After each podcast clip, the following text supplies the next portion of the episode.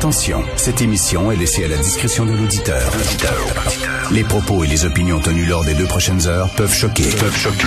Oreilles sensibles s'abstenir. Richard Martineau. Martino. Un animateur pas comme les autres. Richard Martineau. Cube Radio. Praise the Lord! Praise the Lord! Alors, il est descendu du ciel hier, les nuages se sont séparés, il y a eu un rayon de lumière et soudainement, le Christ lui-même est descendu pour donner. Ok, vous allez dire que je crache dans la soupe, mais est-ce qu'on peut quand même faire preuve d'un peu de d'un peu de distance? Je regardais ça hier. Je sais qu'il y a des gens qui trouvent que son discours était très sobre, qu'il a fait preuve de beaucoup d'humilité, Joe Biden et tout ça. Mais moi, je disais quel pays bipolaire? Autant on est passé euh, de la des grossièretés, de la vulgarité glaçante de notre Donald Trump à un genre de grandiloquence fiévreuse, incandescente, dirait Mathieu Bocoté de Joe Biden, où là, soudainement, c'était, là, tu quasiment, là, The Second Coming of Christ. À CNN, c'était incroyable. Je veux dire, vraiment, là, c'était, excusez-moi l'expression, mais c'était un blowjob continuel que les journalistes faisaient à Joe Biden. Bon, je sais qu'on est très content que Donald Trump s'en aille, mais j'espère que les journalistes vont reprendre un peu là, du poil de la bête est censé et, commencer à faire leur job, c'est-à-dire leur job, c'est pas d'être des cheerleaders, des cheerleaders, c'est pas d'être des disciples, c'est d'avoir un regard critique. Bon, c'était peut-être pas le temps hier, c'était l'inauguration, c'était le départ de Trump, mais bon, c'est certain qu'il va avoir une lune de miel entre les journalistes qui sont tellement contents que l'autre soit parti parce que Trump porte un regard très critique sur les journalistes. Là, ils sont super contents, il va avoir une lune de miel, mais j'espère qu'à un moment donné, ils vont comme recommencer à faire leur job parce que hier c'était vraiment indécent. Et euh, tout le côté là, avec les révérends, les citations à la Bible, puis Dieu ci, puis Dieu ça, puis il y a eu deux prières, puis après ça la poétesse qui est arrivée, puis tout ça. Oh my God! Ce serait le fun que les Américains, à un moment donné, euh, arrêtent de dire, à l'époque de Trump, c'était l'enfer. C'est l'enfer. L'enfer sur Terre, c'était aux États-Unis. Ben non. Ben non. L'enfer, c'est la Corée du Nord. L'enfer, c'est une femme en Iran. L'enfer, c'est un musulman en Chine, par exemple, où ils sont envoyés dans des camps de concentration. Ça, c'est l'enfer. Puis là, on est passé de l'enfer au paradis. Là, soudainement, on est revenu avec quasiment une mission divine. Les États-Unis comme un phare dans la nuit qui va éclairer le monde libre. Vous êtes un pays. Arrêtez de passer d'un extrême à l'autre. Soit c'était les enfers et selon Donald Trump, un dictateur, tout ça. Ou alors là, c'est comme, ah, enfin, de l'espoir pour le monde entier, tout ça. My God, calmez-vous, prenez vos médicaments, là. Essayez de respirer par le nez. Vous allez peut-être me trouver le grognon et grincheux ce matin, là. Mais qu'est-ce que vous voulez? Je veux pas entrer dans la chorale et dire que c'était fantastique. Quel jour, ça. Mais c'est fou à quel point il parle de Dieu.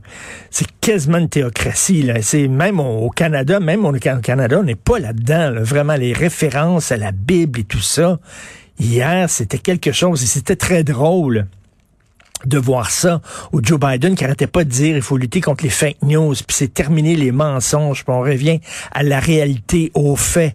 Ben oui, parce que c'est pas un fake news, la religion, Dieu, tout ça, ça c'est pas un fake news, pas en tout, là. Ça c'est vrai, ça c'est ça, c'est des faits durs, durs, durs, là. Hein? C'est comme... Euh, c'est concret, ça. Bref, c'était... Moi, je trouve ça assez grandiloquent et tout ça, et assez surréaliste aussi, comme quoi il y avait absolument personne. 25 000 troupes de la garde nationale pour préserver les institutions. Et là, il y a des gens qui disent, Donald Trump va revenir. Donald Trump est en train de... de... Pensez-vous vraiment, à l'âge qu'il a, puis moi, je pense toutes les affaires de QAnon puis de complot, Donald Trump, mais sans crissait. Selon moi, là, il, trouve que ces gens-là, c'est des imbéciles. Il les utilisait. Il les instrumentalisait.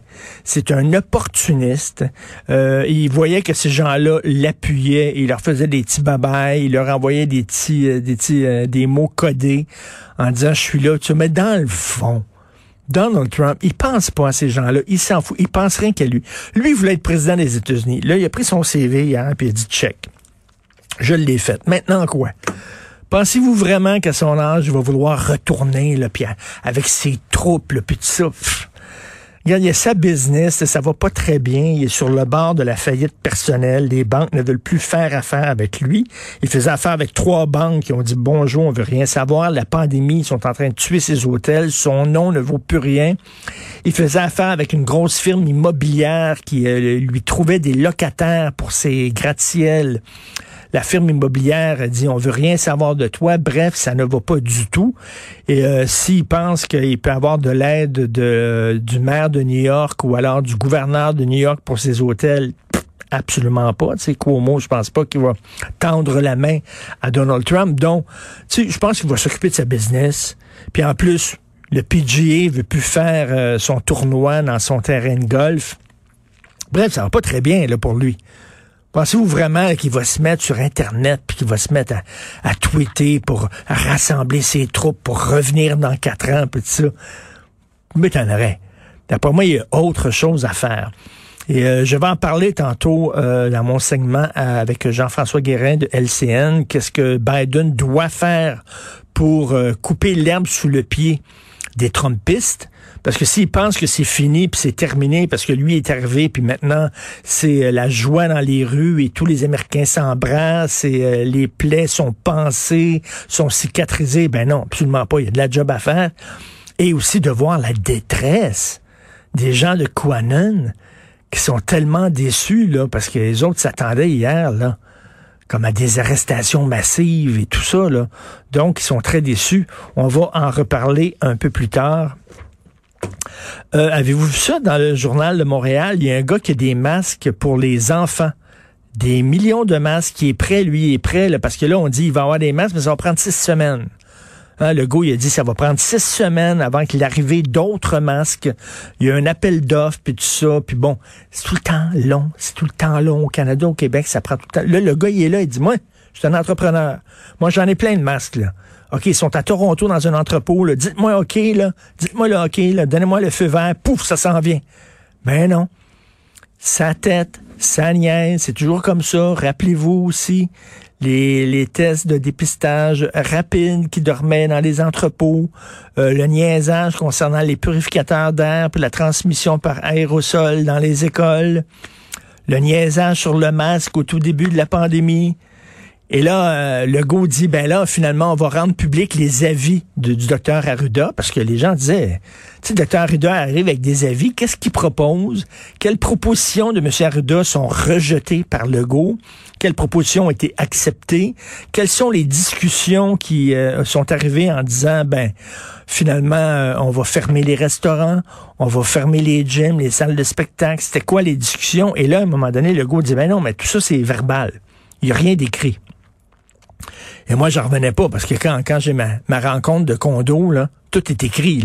Il y a une secrétaire, c'est rien que pour un condo, là, c'est qu'on met les poubelles, etc. Bon. Et là, tout est écrit, puis tout ça, puis... Puis vous me dites que pendant la pire crise que le Québec a connue, il n'y a rien d'écrit, aucun avis écrit. C'était bizarre. Puis là, finalement, euh, le gars dit non, non, non, il y a des avis écrits, puis on va les rendre publics. Mais pourquoi il n'a pas été rendu public au début? Pourquoi il nous a dit non, il n'y en avait pas? D'avis public, c'était rien que verbal. Puis là, soudainement, ah là, il y en a. Puis là, soudainement, oui, on va les rendre publics. Il y a tout le temps comme un, un, retard. On est deux pas après les affaires. Donc, ça, ça va être supposément rendu public un moment donné. Euh, bientôt, vous écoutez Martineau.